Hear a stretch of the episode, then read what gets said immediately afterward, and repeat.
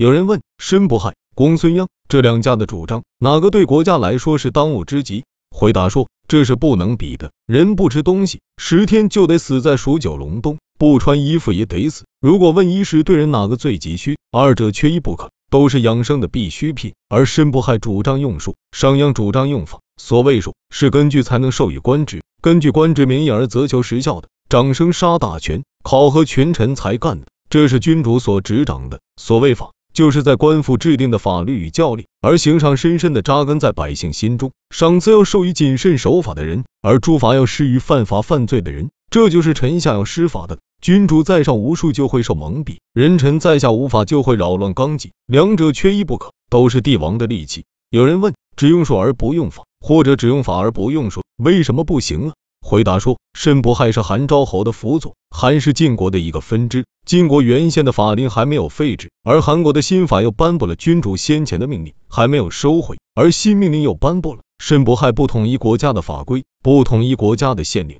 奸臣就多，所以旧法对奸臣有利，就按旧法执行；新法对奸臣有利，就按新法执行。新法和旧法不一致，法令前后相反，彼此相左。即使申不害十次请求昭侯用术，而奸臣还是有诡辩之词，所以其弊害就在于，尽管仰仗着万城大国韩国，十七年还没有成为霸主，即使君主在用术，而法令在官吏当中还是无法执行。公孙鞅治理秦国，设置告密和连坐之法而责求实效，在邻里当中如有奸邪不揭发，就与其同罪。奖赏优厚而守信，刑罚严重而坚定，以此他的百姓勤奋耕作而无止，追逐敌兵不顾危难永不退却，因此国富兵强。然而不知用术去洞察奸人，那只能用富强去资助臣下罢了。等到秦孝公和商鞅一死，秦惠王即位，秦国的法令还在推行，而张仪却依仗秦国的国力去图谋韩魏。惠王死了，武王即位，甘茂也依仗秦国的国力。去图谋周氏，武王死了，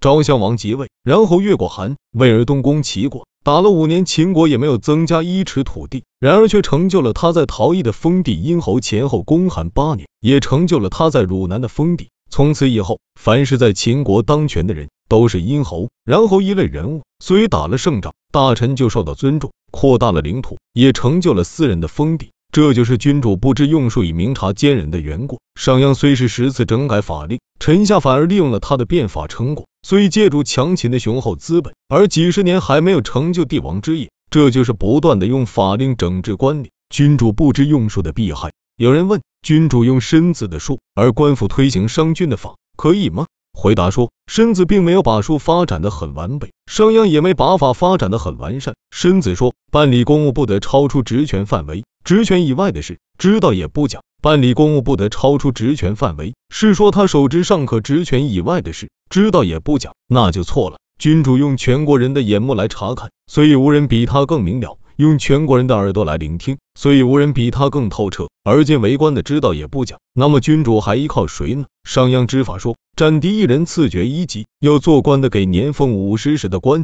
斩敌二人赐爵二级，要做官的赐年俸百石的官。官职爵位的升迁，同斩敌的战功相符。如果现有法令说斩敌的战功可做医生或木匠，那么房屋也建不成，有病也治不好。木匠要手艺精巧。医生要开方辟药，然而却让斩敌立功的人去做，这就不合乎他的才能。而今治理官府的人是靠智能斩敌立功的人，是靠勇力的，把有勇力的人强加在官府办理需要智能的事，就如同用斩敌之功去做医生、木匠一样。所以说，两位先生的法术都不完备。